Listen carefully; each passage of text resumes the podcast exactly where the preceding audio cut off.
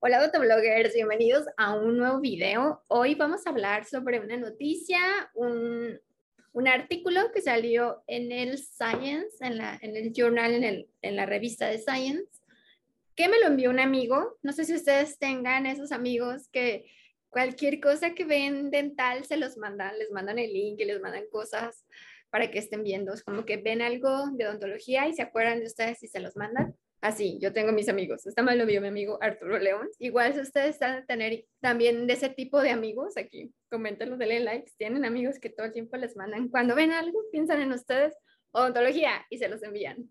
Y así fue. Es este artículo de Science.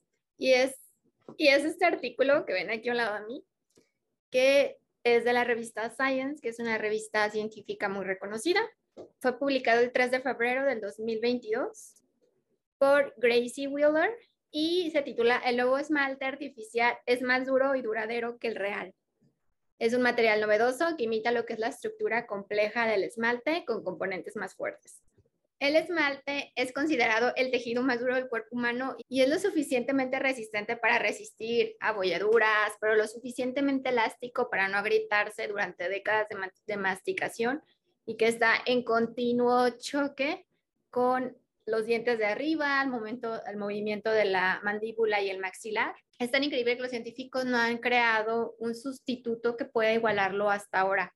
Los investigadores dicen que han diseñado un esmalte artificial que es aún más resistente y duradero que el real. Este es un claro paso adelante, dice Álvaro Mata, que es el ingeniero biomédico de la Universidad de Nottingham, que no participó en este estudio, pero dice que el avance podría tener más usos más allá de lo que es la reparación de los dientes, desde, crear chalecos antibalas hasta fortalecer o endurecer superficies para pisos o automóviles. Podría hacer muchas cosas, se podrían hacer muchas cosas con este material y podría tener muchas aplicaciones. El esmalte dental es difícil de imitar porque su estructura tiene muchos nodos anidados de organización como fibras de lana hiladas en hilo y luego tejidas en un suéter de punto de cable. Los átomos de calcio, fósforo y oxígeno deben unirse en un patrón complejo y repetitivo para formar cables cristalinos.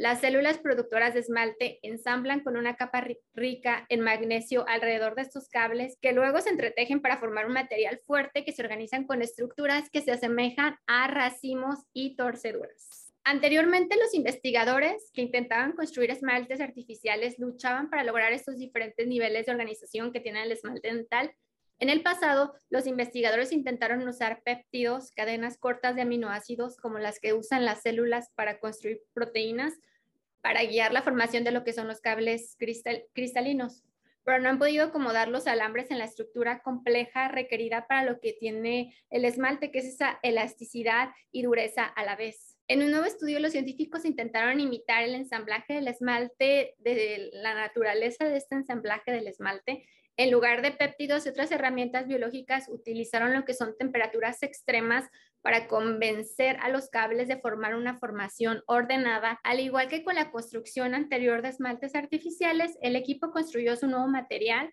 a partir de alambres de hidroxiapatita, que es el mismo material que tiene el esmalte dental. Pero este, a diferencia de la mayoría de los esmaltes sintéticos, los investigadores recubrieron los cables con un revestimiento maleable a base de metal. Este recubrimiento en los cables cristalinos es el ingrediente secreto que hace que este esmalte artificial sea resistente, dice el coautor del estudio. Nicolás Cotto, que es ingeniero químico de la Universidad de Michigan and Harvard. El revestimiento hace que estos cables sean menos propensos a romperse porque el material suave que los rodea para absorber cualquier presión o impacto fuerte, aunque los alambres en el esmalte natural cuentan con un revestimiento rico en magnesio, los investigadores lo actualizaron a óxido de circonio que es extremadamente fuerte y aún no tóxico, dice Cotop. El resultado fue un trozo de material similar al esmalte que se podía cortar con una sierra de hoja de diamante. Los cables del nuevo material no se entrelazan con, esta compleja arquitectura 3D del esmalte natural,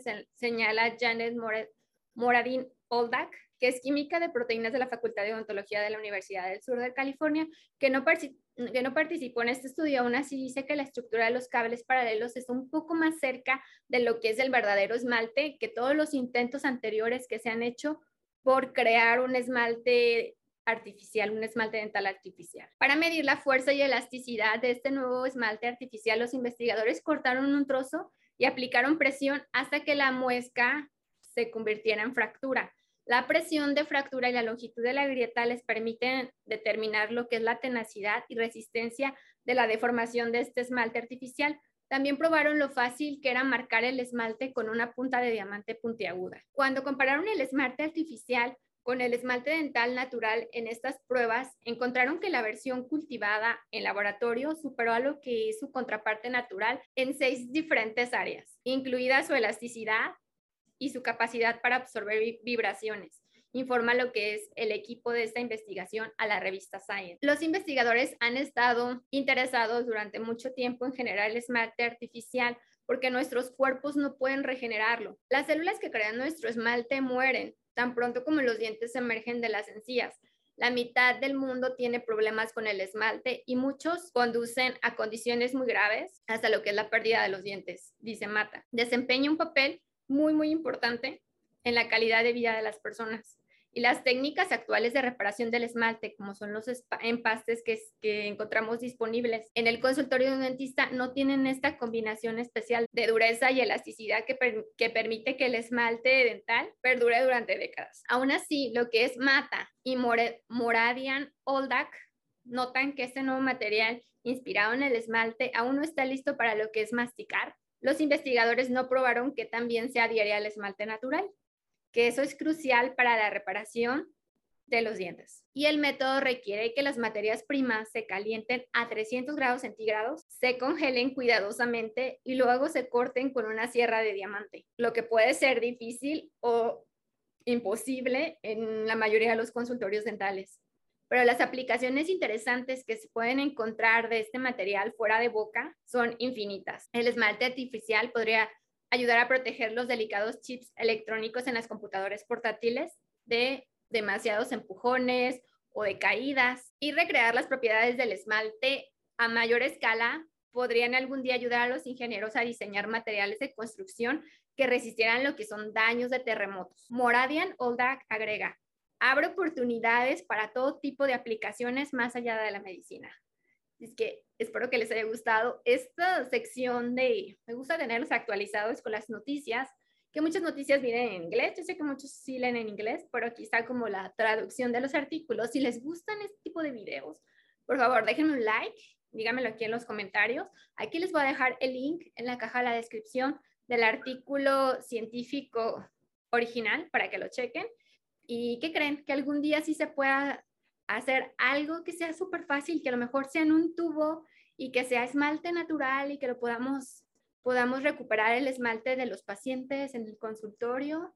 Yo creo que esto va paso a pasito y va en un camino que seguramente va a llegar, que no necesitamos que esté a ciertos grados centígrados, ni que esté congelado, ni cortarlo, que ya venga en un tubo que sea de forma accesible, que lo podamos usar en el consultorio de forma fácil ¿Ustedes qué creen? Yo creo que la ciencia pinta muy bien y que vamos en camino para poder tener un material lo más parecido posible al esmalte que pueda ayudar a muchísimos pacientes. ¿Ustedes qué piensan? Déjenlo aquí en los comentarios. Nos vemos en un próximo video. Suscríbanse a mi canal si me están viendo en YouTube. Si están viéndome en Facebook, pues déjenme aquí un like. Nos vemos hasta el próximo video. Chao.